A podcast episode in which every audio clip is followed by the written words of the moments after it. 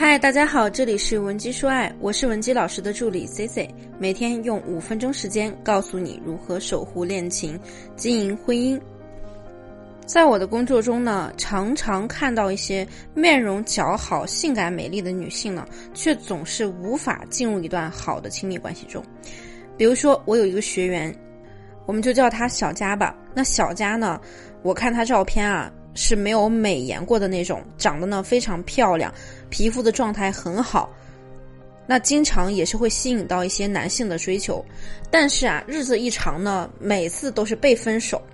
那身边的朋友呢都困惑不解啊，说小佳这么好看，怎么总是被甩呢？后来呢，经过咨询，我就发现啊，虽然说小佳很漂亮，但是呢，她缺少了核心的吸引力，就是缺少一些女性的魅力，容貌。的确可以让男人为你倾心，可是让男人持续的为你着迷的关键，却与容貌没有那么大的关系。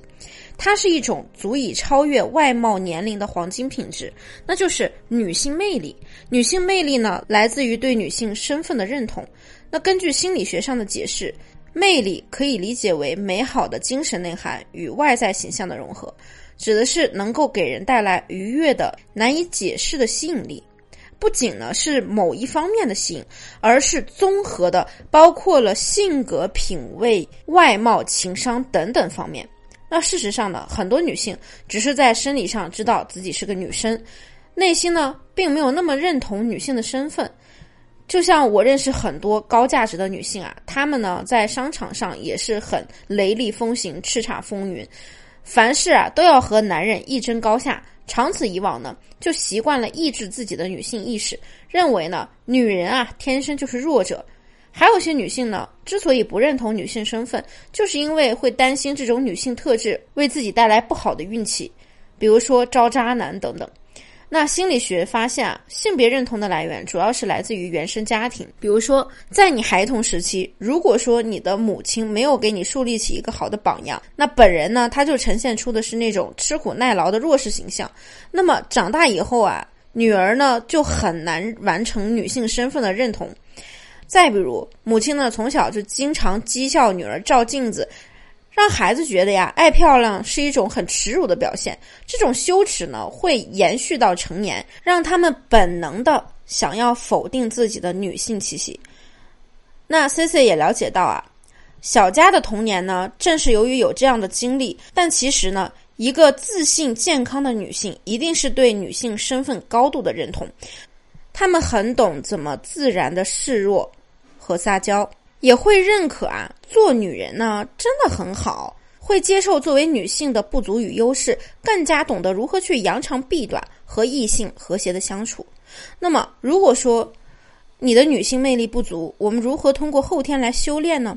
首先啊，我们先利用先天的优势来创造一种磁铁效应。那在生物研究学中表明啊，雄性雌性之间有一种天生的链接感。生物之间呢，会依靠分泌激素来传递信息。女人的腋窝、乳房、肌肤等等部分也会分泌出一些激素信息。每当与异性触碰的时候呢，这种激素啊就会通过空气传递，协调彼此的身心活动，从而在男女之间形成一种奇妙的气场。心理学中呢，也将其称为磁铁效应。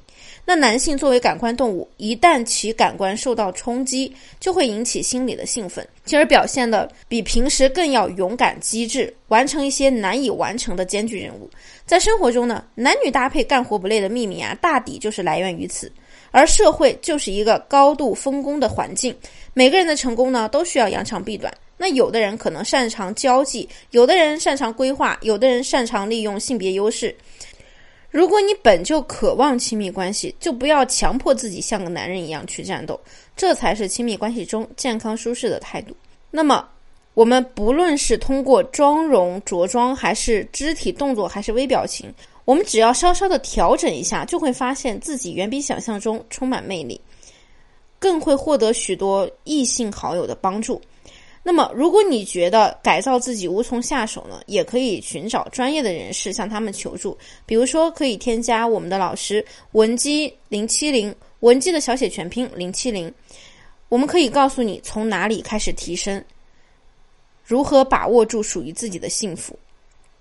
那么第二点呢，就是一定要扩大你的包容度，包容会让你从内而外的更自信。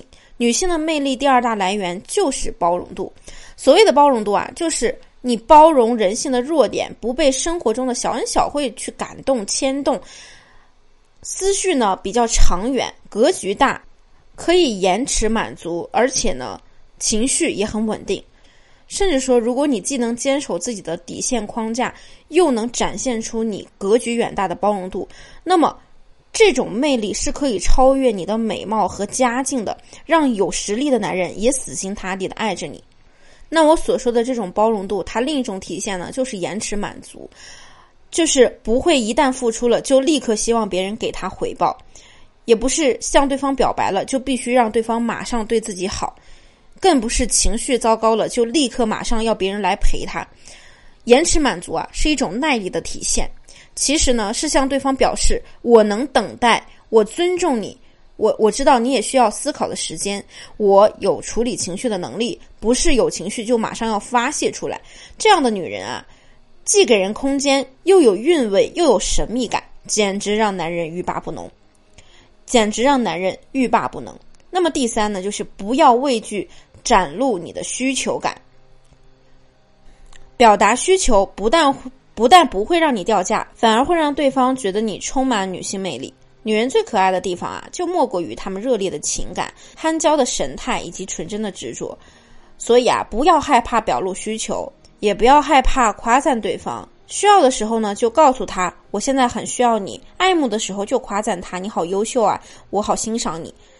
这些都是我们很自然可以展现出来的。